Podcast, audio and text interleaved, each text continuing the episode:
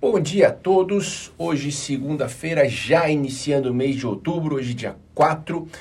Semana passada foi uma semana, mais uma daquelas semanas voláteis no mercado. Né? Começou ah, com bastante preocupação em uma série de, de pontos, tanto algumas coisas vindo da China como ah, crescimento mundial. É, e acabou com uma forte recuperação dos mercados na sexta-feira, já no mês de outubro. Aqui no Brasil a gente teve uma série de indicadores bons sendo divulgados. A gente teve o IGPM que recuou e mostrou deflação no mês, tá? Com uma queda ainda maior do que se esperava. A deflação foi de 0,64%, ou seja, os preços caíram 0,64%, puxado pela baixa nos preços do minério no mercado internacional. No emprego, notícias boas tanto na criação de vagas como no índice de desemprego. Foram criadas 372 mil vagas de trabalho, postos de trabalho, acima da expectativa e mostrando a aceleração principalmente no setor de serviços. Na mesma linha, o desemprego recuou para 13,7%, também uma melhora aí um pouco maior do que o esperado.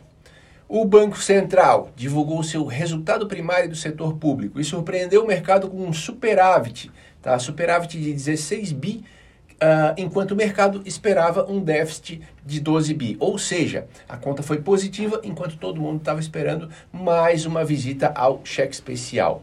Com isso, os resultados de dívida líquida em relação ao PIB uh, ah, recuou para 59% e a dívida bruta recuou para 82%.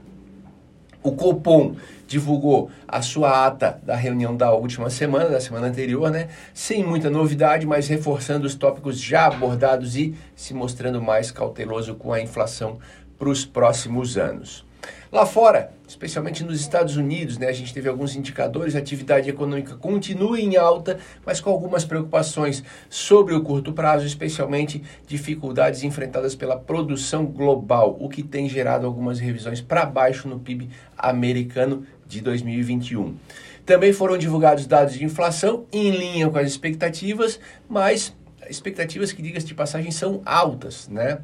Uh, divulgado também dados do seguro-desemprego que veio um pouquinho maior do que o esperado. Lá a gente também teve uh, declarações do presidente do Fed, mas o que mais uma vez ressaltou que a discussão da redução dos estímulos uh, continua ocorrendo, né? E o tapering, aquela retirada né, de estímulos, deve ser iniciado em novembro. De lá também vieram informações aí do remédio contra a Covid, tá? um remédio administrado via oral da Merck, uh, que teria uma atuação parecida com a da vacina, e também notícias do acordo né, ocorrido no Congresso que vai evitar o shutdown nos Estados Unidos, ao menos nos próximos meses. Então, a gente acabou encerrando a semana com algumas notícias boas, né, o que fez o mercado se recuperar um pouco. Para essa próxima semana, a gente tem mercados fechados uh, na China, e poucos indicadores, tá? Vamos voltar a ficar de olho na política brasileira, ok? Uma ótima semana para todos.